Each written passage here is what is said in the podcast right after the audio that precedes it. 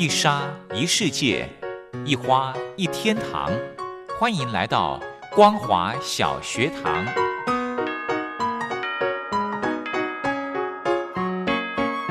让我们一起学习，一起分享。光华小学堂。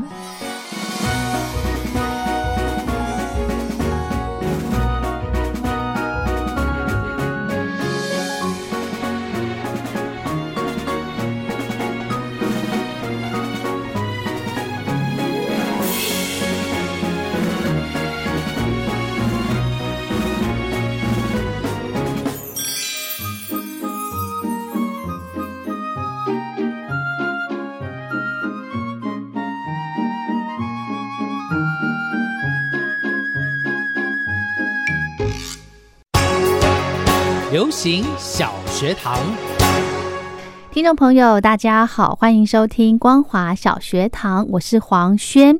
昨天呢，我们请到雷洛哥带领听众朋友，呃，来跟一位陈介宇老师来聊台湾桌游的一个演进。那么今天呢，我们一样的请到雷洛哥，继续的呢来专访到陈介宇老师，我们继续来玩桌游。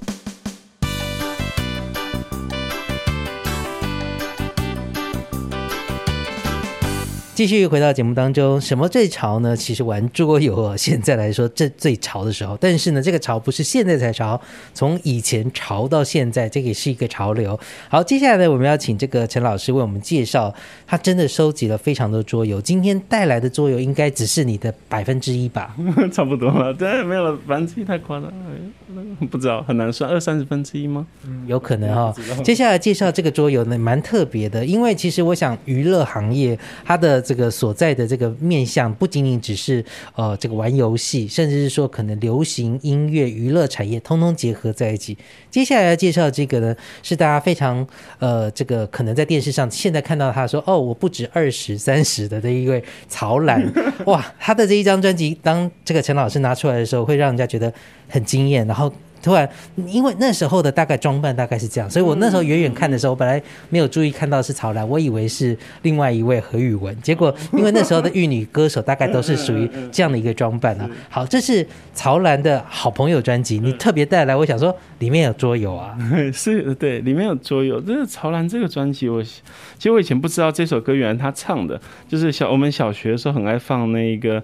给你给我记住，所以我一直都在还在脑子里这样子。那后来找到这个桌游的时候，是朋友跟我说，哎，就是呃，有个叫黄正南的老师，他写台湾史的，他跟我说，哎。超兰的专辑有个桌游，我说哦，真的吗？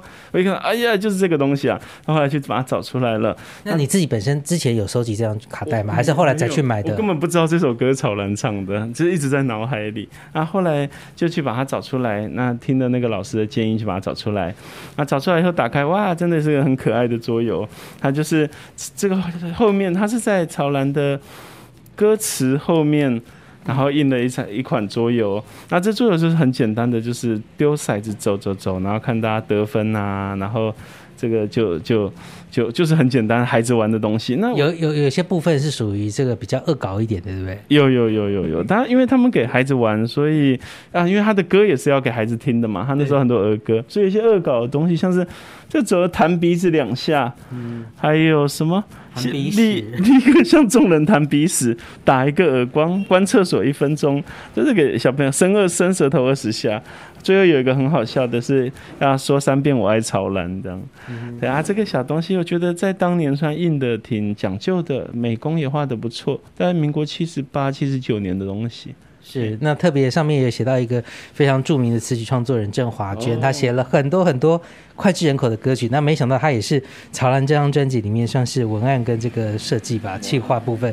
所以看到这个游戏，其实你会让人家觉得说，哇，那时候在曹兰他的这个年代里面就已经把这个桌游设计到他的里面，因为专辑叫《好朋友》，朋友之间的相聚，有些时候不一定要吃吃喝喝。呃，现也许现在我们年纪大了以后，大部分去见面就吃吃喝喝，大家都吃吃喝喝的同时都会说啊，不行了，老了，越来越胖了。但是也是因为你们吃吃喝喝啊。但是如果朋友之间在一起玩游戏的话，大家应该会有不同的乐趣。真的，真的，有时候像前几天经过北投公园嘛，看到北北们在下棋，就觉得啊，这个真的还是很棒的娱乐，这样。对，然后又是室外的空间，呼吸新鲜的空气，然后大家又可以认识新朋友。没错，没错。好，接下来介绍的这一个这个桌游呢，它就是纸牌游戏了，对不对？我对我也带了一些纸牌游戏，这边有一个纸牌游戏，我想跟大家提一下，因为早年的纸牌游戏很多是超那个刚刚讲那个赛车牌那种机制嘛。那这里有一个纸牌游戏，是我它是。叫做中国扑克牌啊，因为当年我们都觉得我们才是正统的中国嘛，所以以前都不会写台湾扑克牌，写中国扑克牌。那他这个人是一个叫做张银正的先生，然后他算是我觉得早，因为早年的游戏不太会写上设计者，嗯，主要是写公司。那在后来在欧美，他们有一个潮流叫做 designers game，就是说设计桌游的人的名字会放在里面。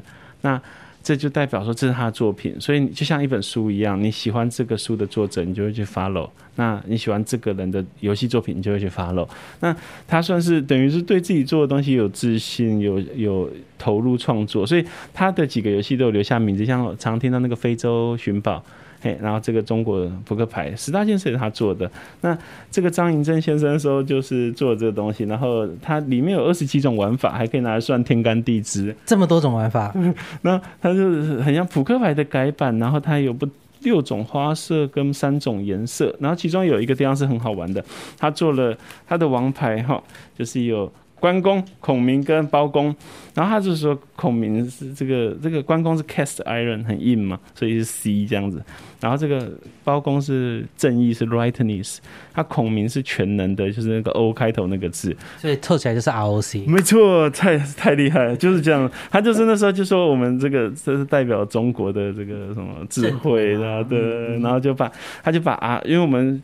扑克牌是 JKQ 嘛，然后他就把它设计成 ROC 这样子，然后就说这是嗯，就代表中华民国这样。哎，但是它的花色也很特别，把我们的这个梅花国花的图案也设定进去，松树梅花这样，算蛮很特别的一个设计了。我觉得这是算是当年不可多得的一个，就是有原创性，然后有文化意涵的一个作品。那会不会很难记啊？游戏规则，游戏规则其实它是很多很多的小游戏，所以所以大概是我想就是要玩哪一个的时候把它剪出来玩吧。哦，然后全部记起来应该非常难，还可以算万年历，这是奇蛮奇妙的一个小东西。好，那另外一款的这个牌是包青天吗？这个东西也蛮妙的，它。他的他其实是在那个包青天以前我们看的那个影集的出来之前就有这个游戏了。包青天其实有很多个版本的，你的版本可能跟我的版本又不太一样哦。版本是黄安唱歌的那个。OK，是金超群那个时候。你们也是这个吗？还是啊？应该是啊，应该是。就算不是，我也要说是。好好好，他。这个是在那，因为那时候那个包青天超级红嘛，但这个是在那个之前出的。那这是我小学三二三年级一到三年级的时候玩过的东西啊，它还蛮妙的，它就是大家好像某种程度的抓鬼牌加国王游戏，他们每个人会拿到一堆牌，然后开头的时候，如果你有皇帝，你就先把它打出来。然后就自己大喊说：“哎，包青天在哪里？”这样子，然后有包青天的人就会说：“哦，包拯来了。”好，然后包青天，然后他就是这样，开封府就建立了嘛。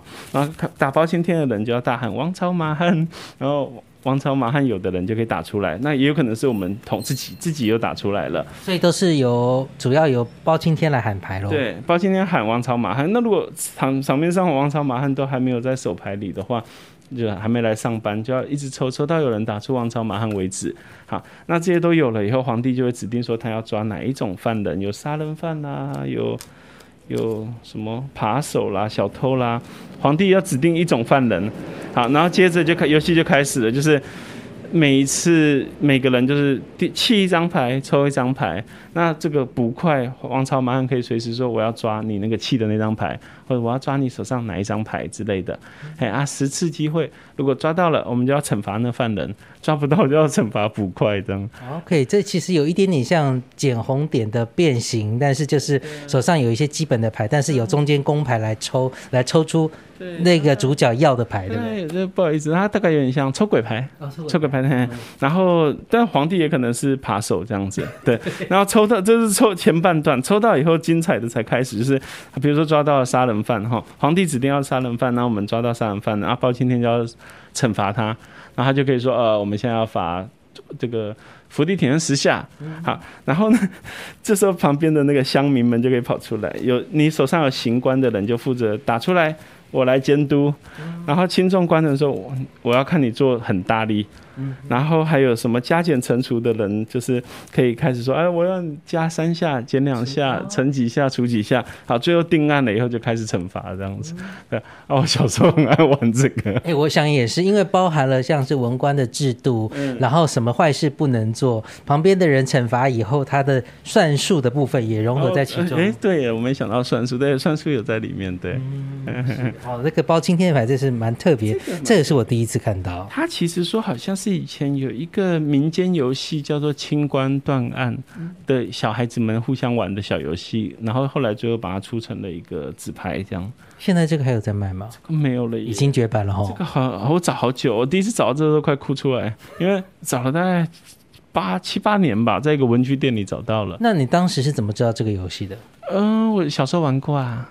哎，哦，我自己，我像我自己记住我玩过的游戏的印象，大概可以到两三岁，所以我。以前哥哥们带我玩的，其实我没有玩到，就当银行啊，啊都可以记得大概长什么样，名字是什么啊，所以这些记忆就变成我去找游戏的一个很重要的那个指标。网络上下关键字啊，或是像早期拍照不是那么那个嘛？所以网拍常有那种没有图的东西，那没有图我也知道它是什么东西，因为小时候玩过这样子。对啊，所以这这小时候玩过的东西就特别有感情这样。好，讲到这里呢，我们稍微休息一下。下一段节目当中，我们继续来介绍桌游。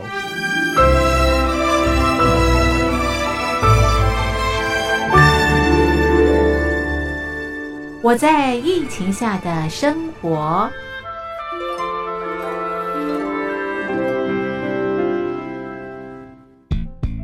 三十六点一度，很健康。哇！COVID-19 新冠肺炎在全球蔓延后，量体温成为日常，走到哪量到哪。还有啊，戴口罩也是生活必备，没戴口罩寸步难行。哦，非常时期，能不要出门就不要出门，在家办公最安全。三餐买外送，购物到线上，尽量避免跟人接触。非得出门也要与人保持距离，小心再小心。回家后一定要勤洗手。啊，反正心里怎么说呢，也有点紧张。病情现在这么严重，心里总有点恐慌的。回去以后赶快的就就是洗仔细的点儿，哎，洗彻底的点儿。而现在没有健康码核酸检测，在大陆哪儿都去不了。出国旅游更是想都别想。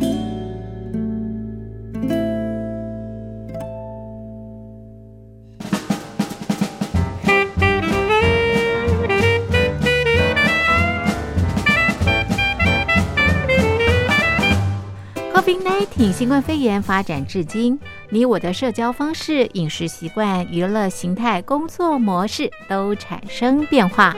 你的生活因为 COVID-19 新冠肺炎又有什么样的改变呢？马上写下来参加征文活动，我在疫情下的生活就有机会得到短波收音机哦。活动从三月一日进行到五月三十一日。来信请寄台北邮政一七零零号信箱，台北邮政幺七零零号信箱，嘉陵东山零收。电子邮件请借 lily 三二九 at ms 四五点 hi net 点 net，l i l i 三二九 at ms 四五点 hi net 点 net，我们期待您的来信。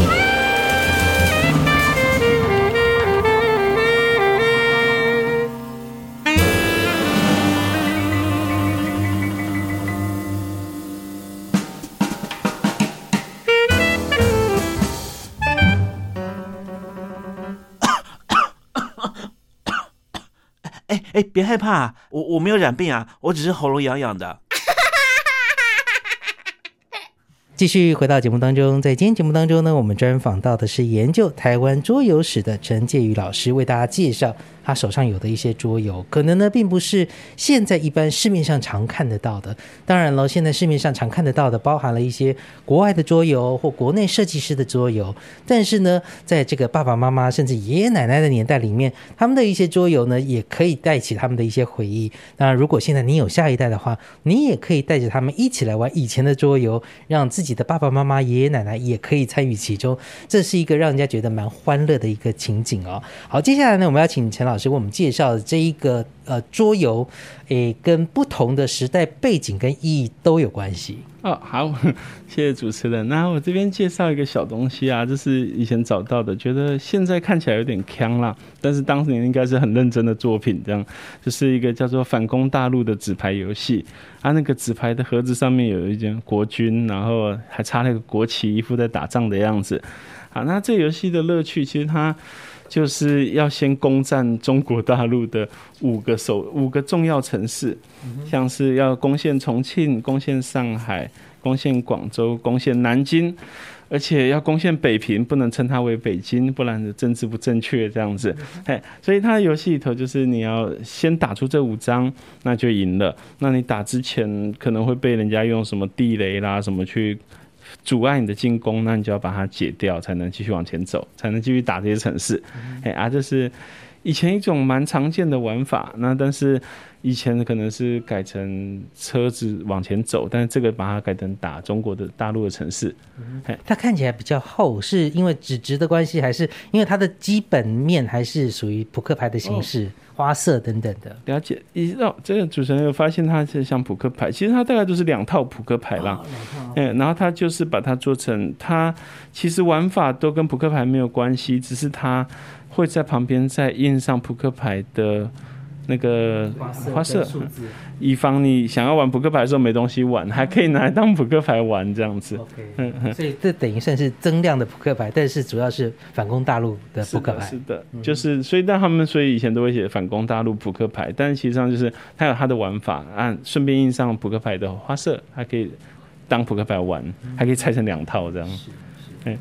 这是蛮特别的，然后接下来要跟大家介绍，这是呃我在现场可以看得到，但是我会形容给大家，这是老师带来非常。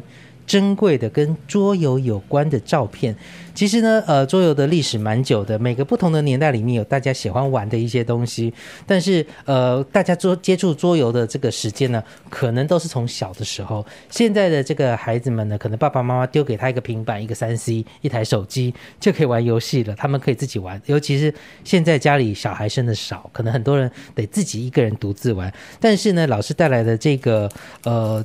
照片里面其实有很多很有趣的部分。好，我们首先呢，先介绍第一个呢，就是老师刚拿出来的时候，我就说，哎，这一个品牌的这个广告啊，其实以前每一年在这个开学的时候，电视上一定会做的广告就是什么书套。好，然后某一个厂牌的，它可能有送尺啦，或后来有一些漂亮的这个图案在这个书套外面，然后让大家小男生或小女生想要去买这个东西。那没想到呢，以前的书套里面它还会附赠游戏，这还是老师发现说，哦，有两大品牌，其中有一个品牌都喜欢附游戏桌游在里面。对，这个主持人发现这个品牌就是我们小时候常常用的书套，那小时候的教科书都是长一样大小的。然后老师都会叫我们要包书套，啊，是最有名的两间书套商就是哈哈书套跟哈比书套。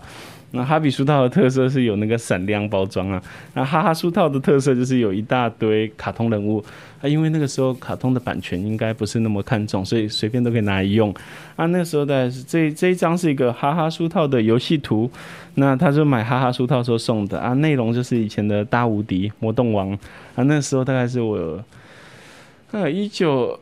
九二年左右的东西，那时候很红。那这是一个魔动王的游戏图，好，然后小小的乐趣。那以前就是文具商，其实常常也一肩负着做游戏的责任，所以我们会看到像以前那个做那个就是大富翁的，他叫亚湾文具。然后还有好几间都是叫什么巨筒文具、什么巨门文具之类的。那他就是同时也会做文具啦，那也做一些游戏。那所以这边带来一个小小的垫板，这有那个小冰冰 星星知我心的。然后它的背面就是一个小桌游，哎，就垫板后面也会附点小桌游，让小朋友玩这样。哎，但是插个题外话，大家那时候买书套的一个心态是买上面的图案，还是为了保护课本？应该都有了，因为是被老师规定要包书套。真的吗？我们老师是没有规定哎。对，因为其实每一次像我自己本身，我跟我我妈妈也是老师，所以呃每一次那个书本其实都很爱惜。那现在人如果包书套，大概大概是吃东西怕不小心喷到，因为看书呢。但是以前是不会。对啦，就是专心读书、专心吃饭。然后每一学期过了之后，旧的书套可能上面有磨损，但是你把它拆下，你丢掉。以现在来说，可能要环保，就是分离塑胶类跟纸类。但是发现。怎么过了一个学期，课本还那么新？你现在爸妈想法是你到底有没有在念书？念书。对啊，那我记得我们是因为老师规定要包书套，但是我们就会去买这个喜欢的有附玩具的书套，这样子。好，那接下来有看到一张照片，这算是一张老照片，而且里面看起来照片的人物不是台湾人，不是东方人。是的，就因为喜欢桌游的历史，所以也会找各种跟桌游沾上边的东西。那这里手上。这边有一张照片，是欧洲一八七零左右的时候的一张小照片，然后是看起来是一个爸爸跟女儿在玩桌游，妈妈在看，但是他的他大家都是盛装打扮，因为以前的拍照片是很慎重的事情，然后而且拍了以后不能马上看到，都要等洗出来才知道成功或失败。是的，而且他们那时候的光圈快门也没办法抓的那么及时，所以我猜他们这个应该是一个假装停住的动作。然后再拍这一张小照片，那这个应该是家庭使用的，不是什么宣传照，就是一个家庭想要拍这个情景，可能他们这家庭喜欢桌游，所以就做了这个小照片。好，另外一页呢，看到的照片就很多了，包含老师自己小的时候的照片，对不对？对，就是我很感，我除了国外的，那主要是收集台湾的玩桌游的影像，哎，那。啊，对啊，都很感谢我妈。小时候我在玩陆军旗的时候，帮我拍了一张照，这样啊。你你有特别摆 pose 哦，其他人都在看旗，只有你是对的。对，因为是我，因为是我妈拍的，我妈都嘿看这边了。哦，好，对，小时候玩游戏的场景真的是，因为以前相机要洗出来啊花钱呢，那大家拍都是结婚照啦，然后出去玩的，没有那拍家里头打游戏的，所以很难得的有这么一张。那其他。就是收集了蛮多的，比如说这个是在六五六零年代的家庭在玩麻将的景象，那还有一个妈妈抱小孩在打牌，然后这里有一堆叔叔们在下象棋，这样一副很严肃的样子，然后这里有几个很可爱的女学生，在女生好像以前也蛮喜欢玩这个游戏，对不对？就是纸牌游戏，嗯，甚至说我记得在国中高中的时候那种。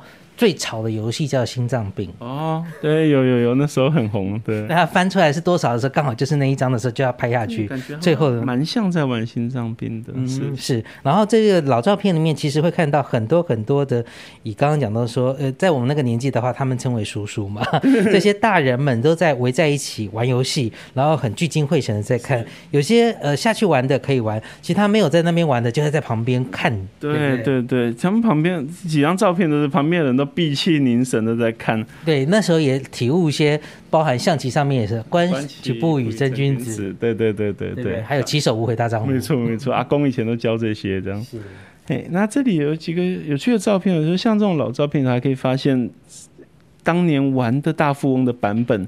像这边有几个照片是这个在骑楼下打桌游的孩子，然后我们在讨论，然后还有一个这这这这个看，然后就可以从。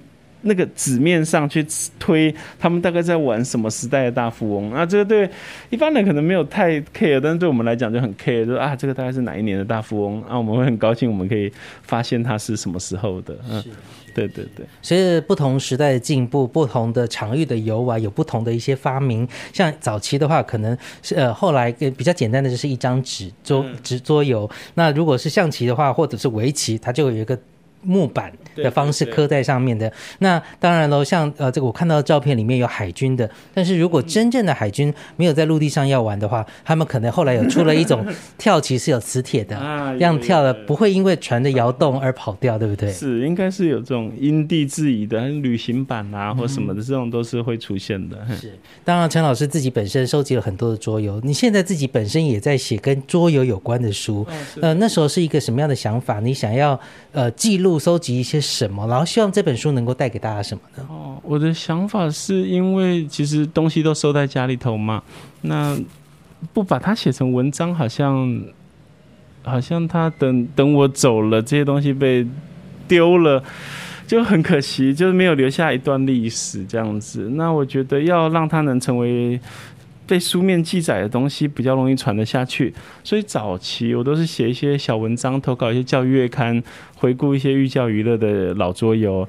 那等收久了，这个时机比较成熟了，就有出版社说要不要汇集成一本书。然后当然是好啊，就那我们就来做，因为想这件事情想很久了，这样子。在今天节目当中呢，非常高兴的邀请到的研究台湾桌游史的陈继宇老师，在空中为我们介绍他所收藏的一些桌游，还有呢，他可能对于一些桌游还有自己的一个使命感。当然了，对于很多的朋友来说，现在这个大家一起聚会的方式，可能平常就有用一些呃通讯软体的联络，大家也都知道彼此的近况，但是真正聚在一起的时候，有些时候好像又没有这么多的话可以聊的时候。不妨呢，在这个哎复古一下，玩玩看以前你们曾经玩过的一些桌游，或许呢可以找回大家的一些童心。今天呢也非常高兴的，谢谢我们的陈介宇老师，谢谢。啊，谢谢主持人，谢谢大家。今天节目进行到这里，祝福大家有个愉快的一天。什么最潮呢？玩桌游最潮喽！不妨找三五好友有空聚会玩一下桌游喽。好的，从昨天到今天的节目呢，雷洛哥邀请到陈介宇老师来跟听众朋友分享他研究多年的桌游乐趣。其实哦，这个桌上游戏呢，好处非常的多，它可以促进家人的感情，以及如果透过适当的引导的话呢，诶，可以让小孩子的脑力有一些刺激开发哦。同时呢，也可以增加彼此的人际互动。那也提醒大家，因为现在常常在使用电子产品，所以跟人的互动呢，其实也慢慢的减少了。桌游或许呢，可以来让彼此的距离更拉近一点。今天的节目就进行到这了，非常感谢您的收听，我是黄轩，我们明天见，拜拜。